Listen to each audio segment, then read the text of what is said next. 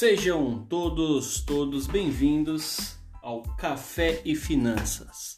Boa noite, meu nome é Bruno Barros, o idealizador dessa bagaça, mas não do título. O título dou os créditos ao meu caro amigo Renan e eu irei passar para vocês todo o conhecimento possível dentro da área de educação financeira, gestão e de como se livrar da aposentadoria daqui a, a uns 30, 40, 50 anos, tá bom?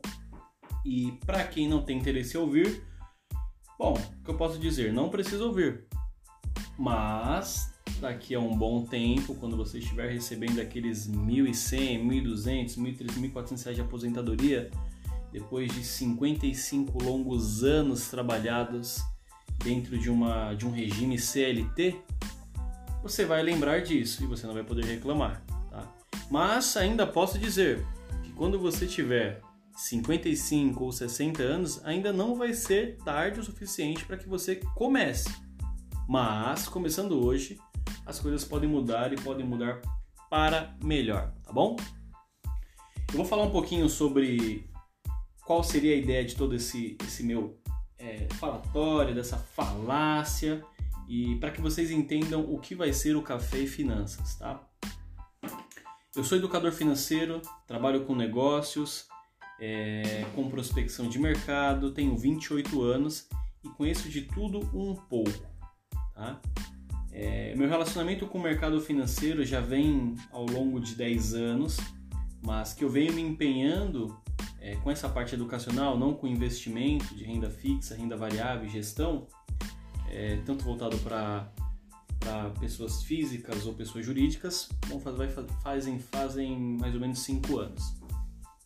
E que eu comecei a ministrar e pegar pessoas é, e tentar colocar à força tudo isso, enchendo o saco, mostrando o quanto é importante a educação financeira, fazem dois. Da onde começou isso? É, eu sempre me preocupei em fazer o meu. Só que com isso você acaba aprendendo que é, você fazer o seu está muito além do que você se preocupar com você. As pessoas que estão próximas, elas fazem parte de você. Então, de forma compulsória, eu sempre acabei ajudando muitas pessoas próximas de mim. Não por interesses, mas por. Não por interesse, obviamente, em receber ou ganhar, mas sim por querer ajudar. Né? E com o passar do tempo eu comecei a perceber que a defasagem educacional não é algo que surpreende o brasileiro, mas foi algo que me surpreendeu e me surpreendeu com relação a como nós vivemos. Hoje, se você pega é, com, com, informações básicas, vou citar uma aqui, é, em 2021, nós estamos em pleno 2021, fevereiro de 2021, e 65% da população brasileira está passando por um endividamento. É, então, 65% da nossa população tem dívidas. 65% das famílias brasileiras estão com problemas financeiros gravíssimos, com comprometimento financeiros gravíssimos. E aonde que isso me incomoda tanto? Não ter pessoas nos ajudando o suficiente para que isso possa mudar num curto espaço de tempo. Por que, que eu digo isso? É, esse, esse é um trabalho que não vai surtir um efeito ao longo de 5 ou 10 anos, porque é algo que precisa ser passado de uma geração para outra.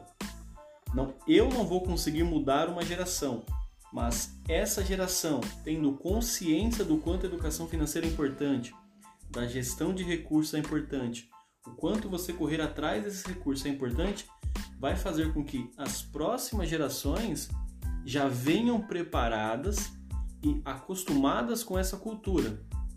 Hoje nós não temos uma validação educacional dentro da área de finanças, nós não temos uma validação dentro da área de educação financeira básica.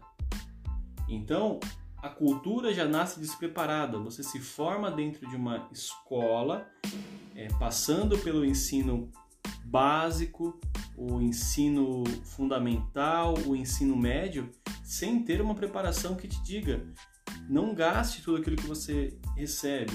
Poupe para que você consiga alcançar objetivos. É, não se ceda com relação a quanto você ganha. não use o limite do cartão de crédito de tal forma. Então você percebe que você aprende na marra, mesmo ali com pais rigorosos, com, com pessoas falando para você, você só vai aprender quando você quebrar a cara. E isso é o reflexo da, sua, da situação atual. Então, eu sou uma pessoa que vem avaliando e analisando o mercado há um longo período e isso me gera muito desconforto. Nos últimos dois anos, o Brasil evoluiu muito com relação à parte de educação financeira. É, o, o mercado ele trouxe muitos curiosos, mas ele não trouxe pessoas preparadas para compartilhar isso.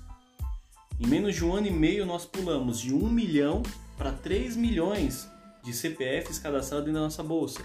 Então, assim, é, é algo muito interessante? Sim, mas se você for comparar, apenas 3,7% da nossa população investe na bolsa de valores. E nós temos quase 5 trilhões de, de reais na poupança. Então nós temos algumas, umas, algumas informações muito, muito desbalanceadas. Nós estamos falando que 80% da população americana investe na bolsa. Nós estamos falando de dados que deveriam nos incomodar. Então, se nós formos fazer comparativos com relação a outras economias, a outros países, nós vemos o quanto o Brasil ele está caminhando para, para um futuro de não crescimento. Não adianta a gente focar na exportação de produtos agrícolas, sendo que isso é, é produto de baixíssimo valor agregado, enquanto países do, do, dos Estados Unidos, da, países do, da América do Norte trabalham fortemente com tecnologia, países da Europa trabalham fortemente com educação e saúde, então países da Ásia fortemente dominam os ramos tecnológicos e de serviço, e nós ainda estamos nos, no agrícola. Se nós não focarmos nessa nossa diretriz educacional, se nós não focarmos nisso e nós, brasileiros, detendo esse conhecimento, não começarmos a compartilhar isso, o que será das nossas próximas gerações? Então, a ideia desse podcast é começar a, a trabalhar conteúdos simples para pessoas que estão começando, o básico do básico do básico, para pessoas que já têm um determinado conhecimento, então conteúdos intermediários e posteriormente conteúdos avançados.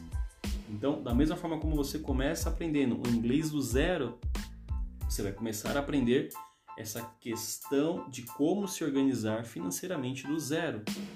E investir não está diretamente ligado somente a dinheiro, está ligado à educação, a você investir em você mesmo, a você investir em um negócio, a você pensar no seu futuro como empreendedor, a você pensar no seu futuro como o, o que vai ter uma família, o que quer administrar uma família e assim por diante. Então, o objetivo maior desse podcast é levar esse, esse conhecimento e essa condição para as próximas gerações, para pessoas que possam multiplicar, para multiplicadores. É... Então, basicamente, essa é a missão do Café e Finanças. E eu estou disposto, sim, a jogar uma tonelada de informações em cima de todo o público que, consiga, que eu conseguir alcançar. E, obviamente, eu quero, sim, movimentar todas, todas essas plataformas com o máximo de informação que eu conseguir.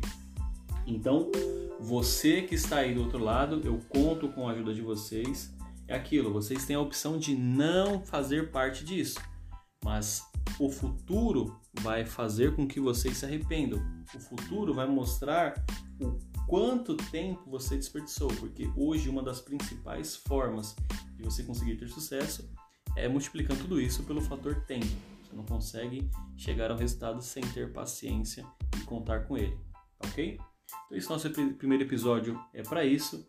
Eu espero que vocês tenham gostado. Se vocês não gostaram também, peço que vocês continuem, obviamente para que vocês tentem gostar. E vamos para a próxima, que aí sim eu vou dar introdução ao nosso conteúdo e vou trazer aqui pessoas para também compartilhar essas informações maravilhosas com vocês. Um forte abraço e sucesso!